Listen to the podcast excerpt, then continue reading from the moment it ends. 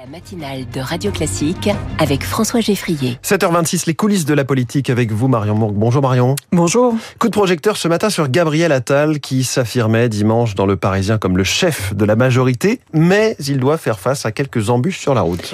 Oui, commençons euh, par ces ministres. Ils ont de plus en plus d'appétit. On les voit enchaîner avec gourmandise les interviews et les déplacements pour multiplier euh, les annonces, à commencer par euh, Gérald Darmanin qui vient de décréter la fin du droit du sol à Mayotte et sa volonté de passer pour y arriver par une réforme constitutionnelle.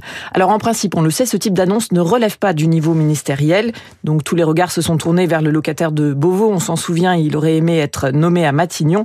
Mais comme le résume aujourd'hui un membre du gouvernement en privé, eh bien les ministres ne se sont jamais sentis aussi libres. Alors le message est très clair.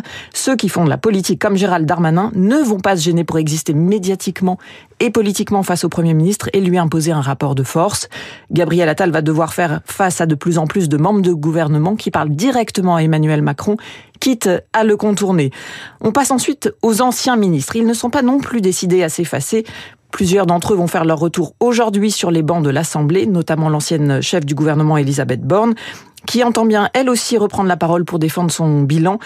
Alors elle nous le dit en privé, c'est encore trop tôt, mais le moment venu, euh, j'y reviendrai. Mmh. Et puis elle n'entend pas non plus totalement se priver de donner quelques conseils à son jeune successeur, comme elle l'a confié aux Parisiens, je cite, Quand j'étais à Matignon, tenir l'unité de la majorité a été mon combat permanent. Nous devons tous être vigilants. Voilà un conseil qui sonne euh, comme un avertissement. Et justement, Gabriel Attal va devoir cajoler les députés de la majorité euh, s'il veut parvenir à s'imposer comme leur chef, ce qui n'est pas évident a priori. Hein. Oui, c'est une tâche quotidienne et très politique. Alors dès ce mardi soir, Gabriel Attal a prévu de recevoir tous les parlementaires à Matignon en mode calinothérapie car beaucoup se montrent très critiques de ces dernières semaines, alors qu'il a fallu attendre que le gouvernement soit au complet. Et comme ce ténor du groupe Renaissance le résume, il dit « ça laissera des traces dans la majorité ». Pas facile donc pour le Premier ministre de reprendre la main. Ceux qui n'ont pas été appelés au gouvernement eh bien, affirment leur indépendance. Prenez par exemple euh, Sacha Houlier, le président de la Commission des lois, un poste important à l'Assemblée. Il aurait voulu être nommé au sport, il y a cru, ça ne s'est pas fait. Le Premier ministre lui a dit par un simple SMS et depuis, Sacha Houlier ne se sent plus tenu par une quelconque loyauté à l'égard du Premier ministre. Mmh. Et c'est bien là le problème.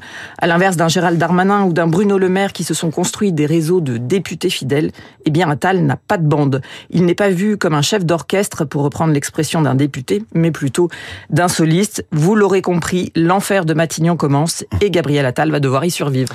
Marion Mourgue, chef adjoint du service politique euh, du Parisien pour les coulisses de la politique. Merci beaucoup Marion Merci. et à demain.